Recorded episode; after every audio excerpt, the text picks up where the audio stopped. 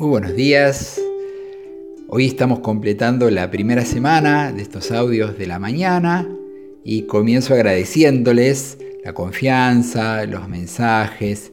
Me, sorprende, me alienta también cómo ha ido creciendo el grupo.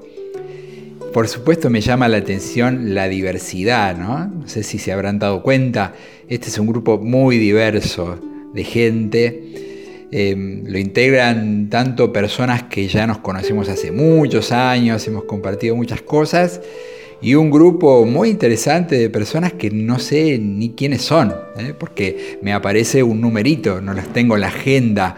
También están quienes reciben con ansias cada mañana el mensaje y quienes por ahí se acuerdan y lo escuchan, por ahí no. y está muy bien. Los que me conocen saben que me gusta mucho esa diversidad y me resulta como un desafío. ¿eh? Es una de las características de, este grupo. Y la otra característica que me imagino que ya se estarán dando cuenta es que yo no tengo ningún plan. ¿eh? Voy viendo un poco sobre la marcha alguna cosa que me pueda resultar sugestiva para alguna reflexión. Pero al menos hasta el momento no tengo ningún plan vamos a ir viendo sobre la marcha. Por ejemplo, hoy a la mañana escuché una canción en la radio y me dio una idea. Tal vez mañana comenzamos con eso, ya que la semana pasada también comenzamos un día con una canción. Y les insisto en la libertad, ¿no? Tanto como para sumarse, para darse de baja cuando lo desean. Les voy a dejar de nuevo el link por si quieren ofrecerlo a alguien, ya que algunos se sumaron la semana pasada y tal vez no tienen a mano ese link. También les voy a dejar la dirección de, correo electrónico, les agradezco porque me han mandado allí algunos mensajes, algunas sugerencias. Y como hoy ya tomamos un ratito con esta introducción, les voy a proponer un relato muy breve para la reflexión. Cuentan que hace mucho, o mucho tiempo, cerca de la casa de un hombre rico, vivía un ladrón. Y de pronto el hombre rico se entera de que el ladrón está pasando un mal momento con su trabajo, con, su oficio. Le hace llegar algo de ropa, comida, dinero. Muchos años más tarde, el hombre rico y el ladrón mueren el mismo día. Sube el hombre rico hasta las puertas del cielo está frente al tribunal esperando para saber cuánto tiempo les va a tocar pasar en el purgatorio. Cuando de pronto aparece un ángel, lo toma del brazo y él ve que lo conduce directamente hacia las puertas de la gloria.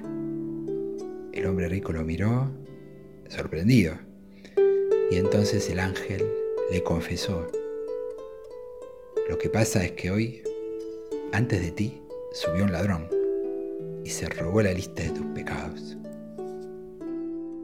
Seguramente este ladrón nos evoca de algún modo a aquel ladrón que estuvo junto a Jesús en la cruz y que se arrepintió a último momento. Él no parece este haberse arrepentido tanto porque realiza como un acto de latrocinio ya en el cielo. Pero es una parábola, ¿no?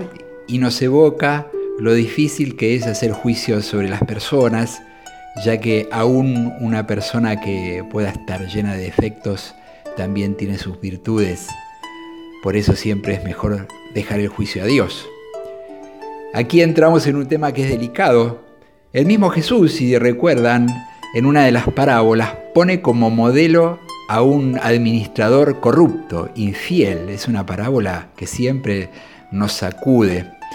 Entonces siempre es difícil de, juzgar porque la realidad es que el hombre ve las apariencias y Dios es el único que ve el corazón.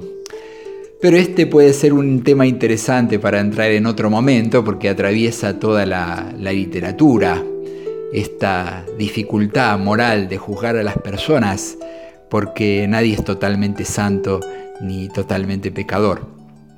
Por eso en este día les propongo que recemos al Señor para que nos ayude a tener una mirada de fe sobre las personas, acompañarnos en este camino de conversión que vamos emprendiendo durante la vida y también tener un corazón misericordioso, siempre dispuesto a rescatar lo mejor de los demás.